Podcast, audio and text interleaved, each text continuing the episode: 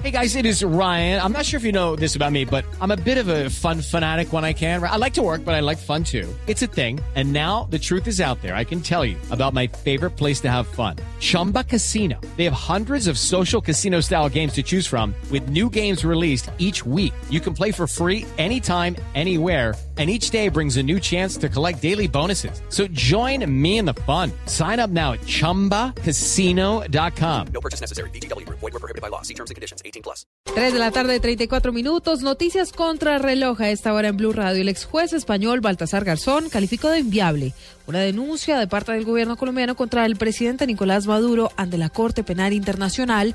Todo esto por cuenta de la crisis humanitaria que se vive en la frontera entre ambos países. Creo que la vía de solución, si no es bilateral y por decisiones políticas e incluso jurídicas de trabajo conjunto, de investigación conjunta entre los dos países, creo que, creo que sería un, precedente, eh, que sería un precedente eh, en la región.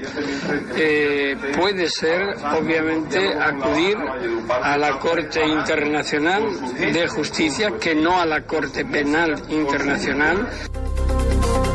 Noticias rápidas a esta hora en Blue Radio. La Fiscalía se abstuvo de procesar a dos personas que fueron capturadas esta mañana en albergues de Cúcuta. Las autoridades determinaron que uno de ellos tiene una hija en Venezuela y vive entre ambos países, razón por la que fue dejado en libertad. El segundo caso se trató de un hombre sin techo que los socorristas llevaron a, al albergue por equivocación.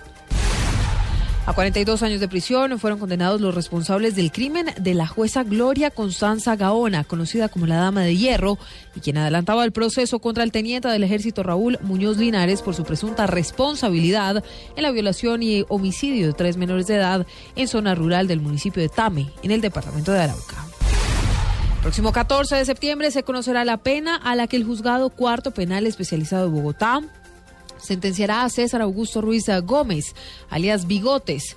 Esto por el atentado contra el exministro de Justicia, Fernando Londoño, en el que murieron dos de sus escoltas, producto de una bomba tipo Lapa que fue puesta en el vehículo en el que se transportaban. Más de 3.000 personas fueron evacuadas esta tarde de la Universidad Nacional de Palmira luego de que se presentara un incendio en un lote cercano a la institución. Las llamas alcanzaron a afectar la infraestructura de uno de los laboratorios, los parqueaderos y una cancha de fútbol en la institución educativa. A esta hora ya fueron controladas las llamas. Cerramos con información internacional. La precandidata demócrata a la Casa Blanca, Hillary Clinton, pidió hoy disculpas por la controversia suscitada tras haber utilizado un servidor privado para los correos electrónicos que enviaba mientras ocupaba el cargo de secretaria de Estado.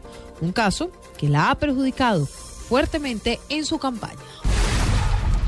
Estas son las noticias contra reloj a las 3 de la tarde, 37 minutos. Toda la información la encuentran en blurradio.com. Continúen con Blog Deportivo.